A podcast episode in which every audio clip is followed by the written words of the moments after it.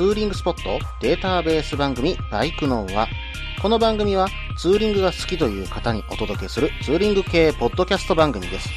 私のみならず、皆さんのおすすめスポットやグルメ、イベントなどを紹介、共有ができればと思っております。どうぞ皆さんよろしくお願いいたします。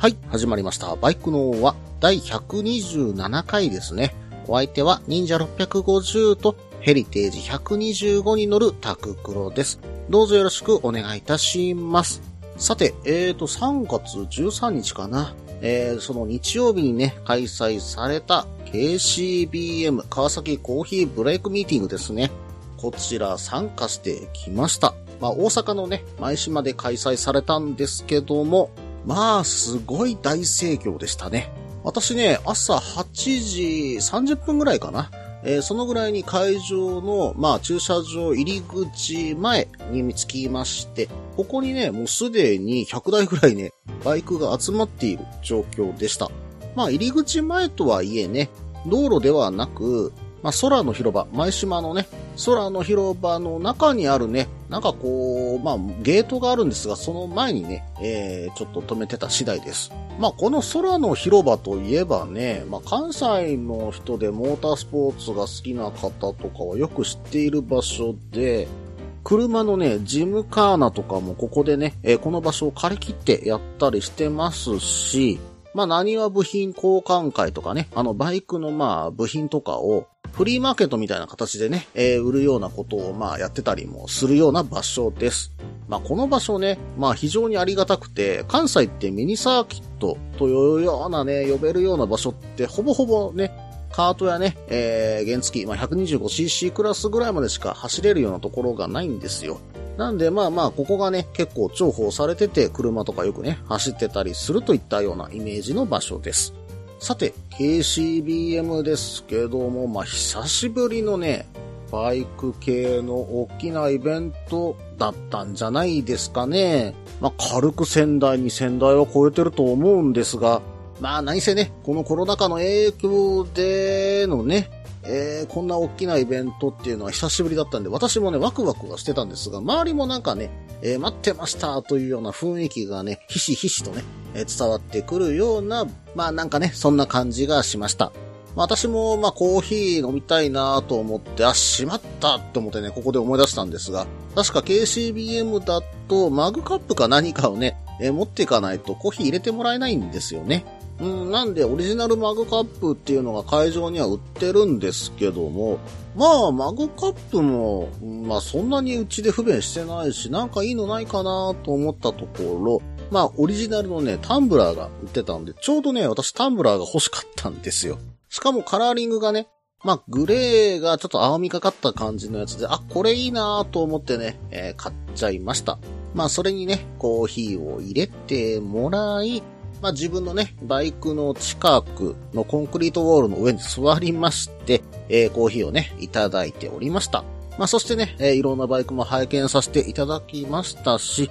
またね、何人かリスナーさんの方も来ていただいてね、えーお話しすることができました。まあ、本当にね、うん、こうやって公の場所で皆さんとお会いするというのもね、えー非常に嬉しかったなと思っています。まあ、やっと、やっと、まあ、コロナからね、解放されるんじゃないのかなっていうね、えー兆しが見えた気がしました。まあ、この放送ね、えーもしかしたらモーターサイ後になってるかもしれないですけども、大阪モーターサイクルショーもね、控えています。東京モーターサイクルショー、そして名古屋モーターサイクルショーとね、えーまだまだビッグイベントが続くわけなんでね、うん、まあ、これからのバイクライフ、またね、以前と同じように戻ることを期待しております。はい、それではね、コーナーに行ってみましょう。ツーリングアイテムのコーナー。このコーナーではツーリングに役立つ、面白い、楽しい、そんなアイテムを紹介するコーナーです。今回はですね、ヨッシー B1 さんからいただいている普通オタの内容をね、紹介させていただきます。早速ですけどもね、読んでいきますね。件名、普通オタ。いつも楽しく聞かせてもらってます。冬場はバイクにあまり乗れなくてフラストレーションが溜まっているのですが、そんな中、何か面白いことがないかと私のライフワークであるネットパトロールに励んでいたところ、スノーモービル体験ツアーというなんか面白そうなアクティビティを見つけました。で、調べてみたところ、岡山県の奥津にあるスノーモービルランド in ナチュラル宣言というところで、私の住んでいる兵庫県からだと約1.5時間ぐらいでとても近くにあったので早速行ってきました。で、初めての方は約1時間の講習を受けることになります。まず、モービルの説明と動かし方、それから万が一の緊急時の手信号のやり方など学びました。その後に実技講習します。インストラクターの方はとても親切でわかりやすくて、私はすぐに乗りこなすことができました。講習が終わった後は自由なので、コースをフリー走行させてもらいました。大自然の新雪の中を思いっきり走らせてもらってとても気持ちよかったですよ。モービルに乗った感じは雪の中をモトクロスバイクで走ってるような感じでしたね。ただ少し違うのはコーナーリングはオンロードみたいに曲がりたい方向に体重移動させて膝をするような感じがなんか新鮮で面白かったですね。サスもしっかりと効いているのである程度の段差も余裕で超えられました。1時間も乗ったら汗だくなので着替えがあった方がいいですね。あと近くの奥津温泉で疲れた体を癒すのもいいですね。とても楽しかったので、タククロさん、それからリスナーさんも一度体験してみてください。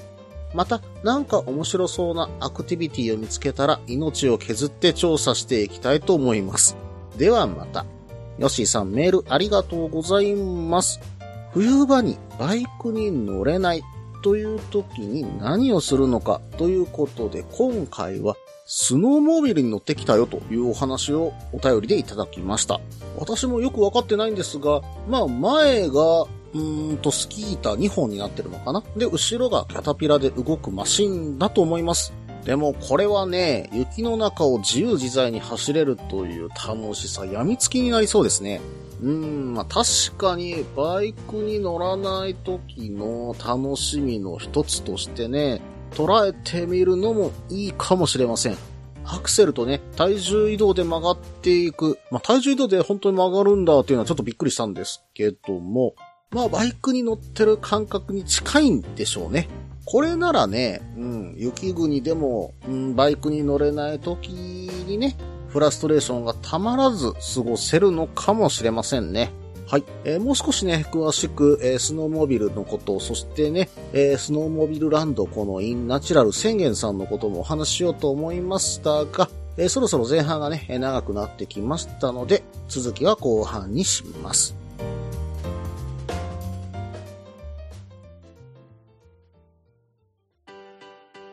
落ち着いて聞いてください。あなた EBR 症候群です。だって、だってお前ハヤボルトじゃんって もう私、ビュエルっていうアメ車乗ってますけど。なんか、無理やりいいこと言おうと 忙しいあなたに心のパーキング。元バラエティラジオ、グッドスピード。この番組は初心者には情報を、ベテランには懐かしさを。バイクトークを楽しみながら、バイクとライダーの社会的地位向上を目指す、バイクバラエティ番組です。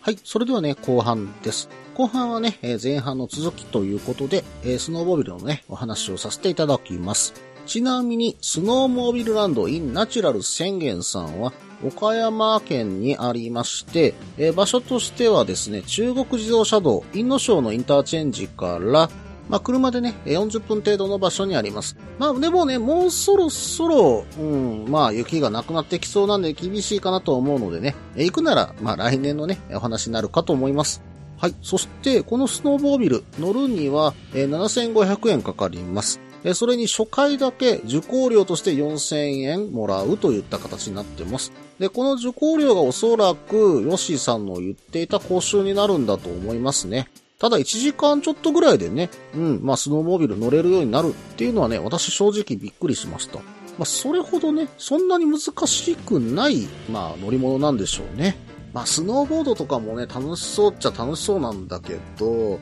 なかなかね、スノーモービルって乗る機会がないから、うん、やってみたいなっていう感じは非常にしますね。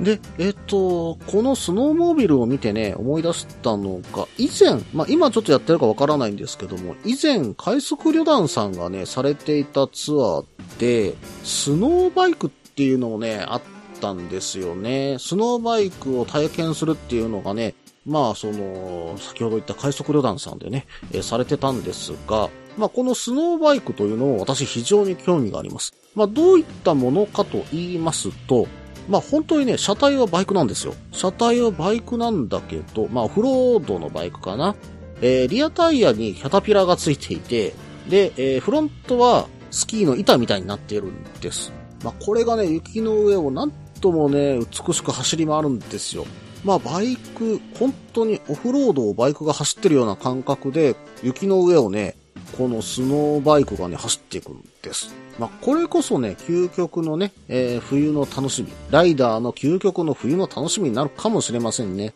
で、ちょっとね、今調べてみたんですけども、北海道の留寿都村。ここにあるですね、北海道スノーバイクエクスペリエンスっていうところが、スノーバイクのね、体験をしているようです。まあ、ただね、今年はもう終わっちゃってるみたいなんでね、うん、まあ来年ね、えー、楽しんでもらえればと思います。ね、こんな体験された方のお話聞いてみたいですね。まあ、北海道のパウダースノーだからできるのかな？なんて思うところもあるんですけどもね。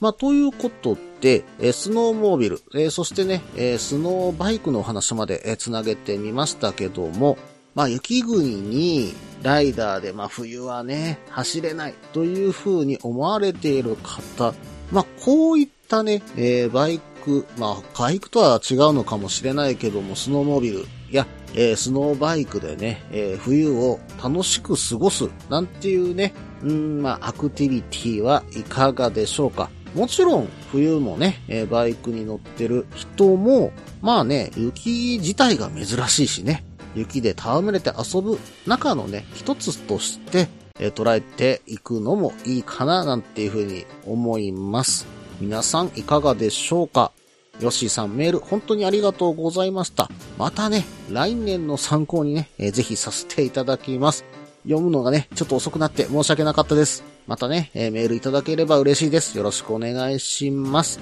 以上、ツーリングアイテムのコーナーでした。次はですね、もう一つコーナー行きます。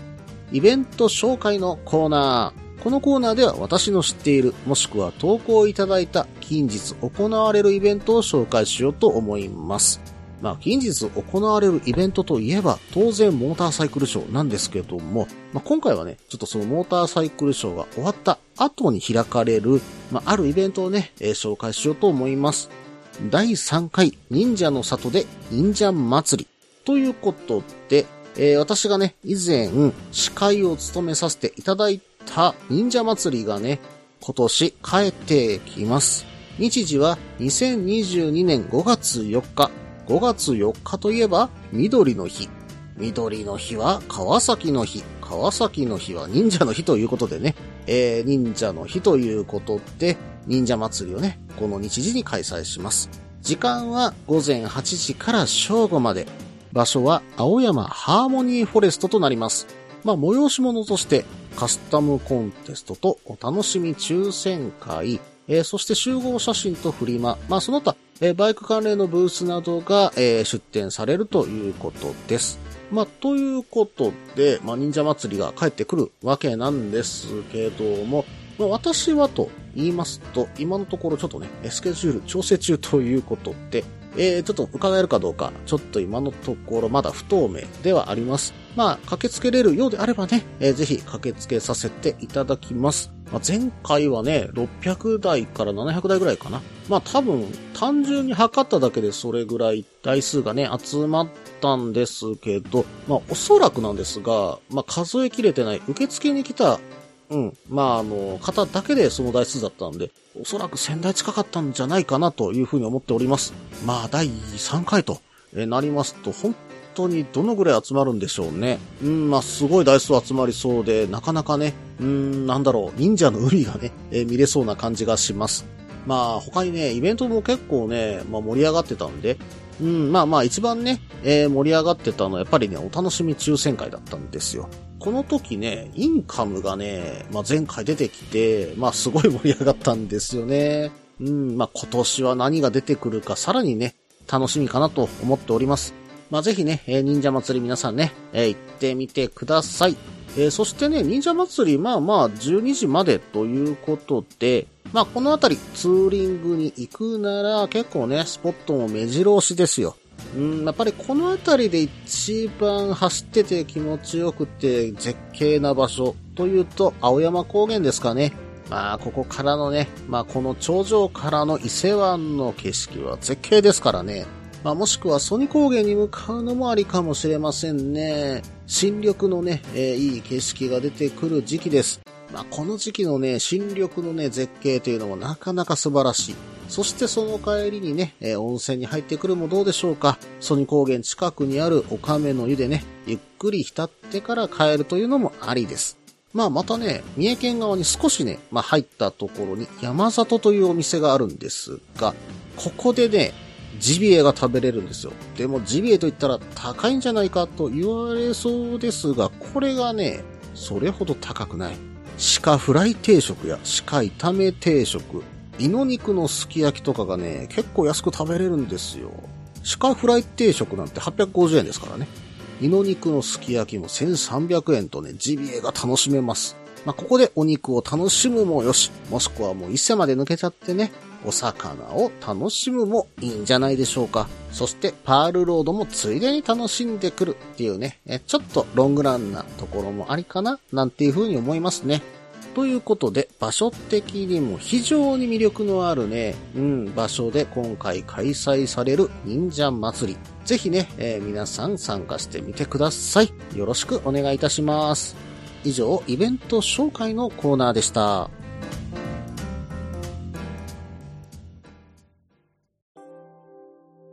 みんなでお話しできる行きつけのライダーズカフェ、ネットに作りませんか？バイク系雑談番組、アットみずき。この番組は、プレゼンターの私、みずきがお話しするだけでなく、リスナーの皆さんにもコメントで参加していただき、バイクに関するお話をしていく、インタラクティブ型バイク系雑談番組です。近況やお題から始まった話が、どんな話につながるのかは参加する皆さん次第。アットみずきは毎週木曜日21時からツイキャスにて放送中。番組の詳細や過去放送の情報はひらがなでアットみずきと入力して web で検索。皆さんとお話しできるのを楽しみにお待ちしています。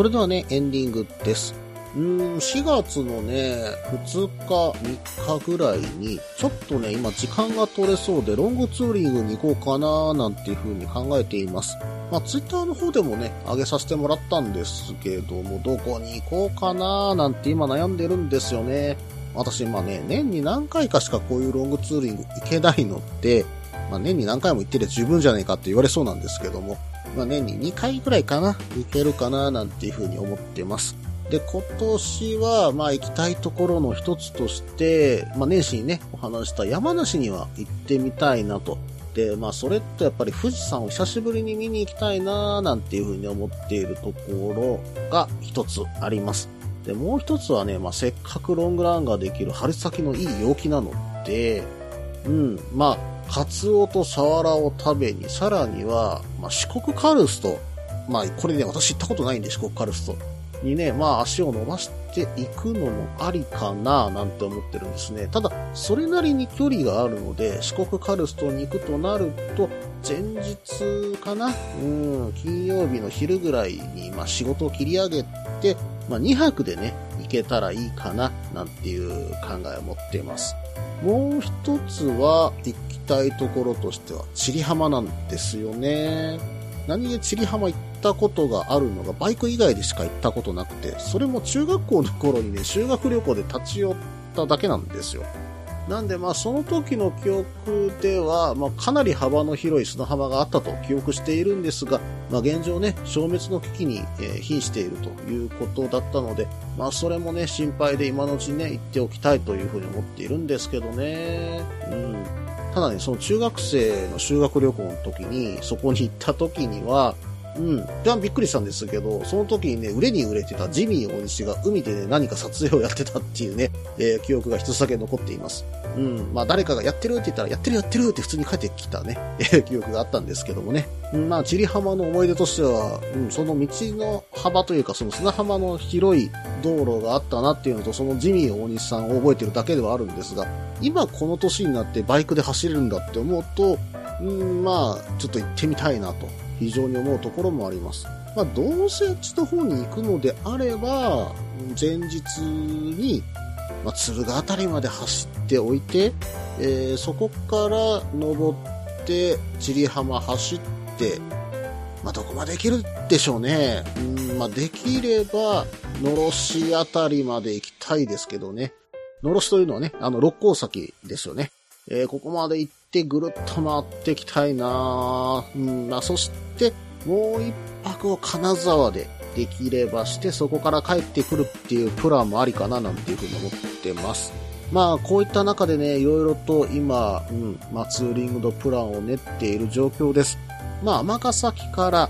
2泊3日かな？まあまあ、1泊2日ぐらいの工程で行けるとしたら、こんな場所がいいよっていうようなね、お便りをいただけたら非常に嬉しいので、ぜひね、送ってください。よろしくお願いいたします。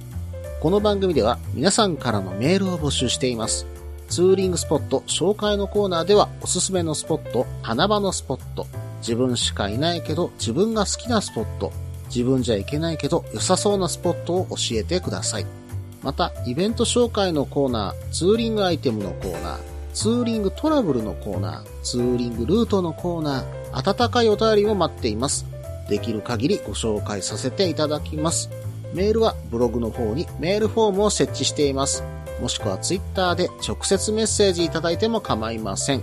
ツイッターはタククロで検索していただければ忍者の画像でわかるかと思います。ではお便りお待ちしておりますと同時に今回第127回ですね。バイクのはこれにて終了となります。バイクの輪のね、配信用ブログなんですけども、最初にね、えー広告が出てきてしまって見れないという方、ぜひね、ブラウザーの更新ボタンをそこで押してみてください。えーそれで見れるかと思います。また、バイカーズイントラストでのステッカーの販売、まだまだ継続しております。バイクの輪ステッカーぜひね、えご購入ください。よろしくお願いします。それでは失礼いたします。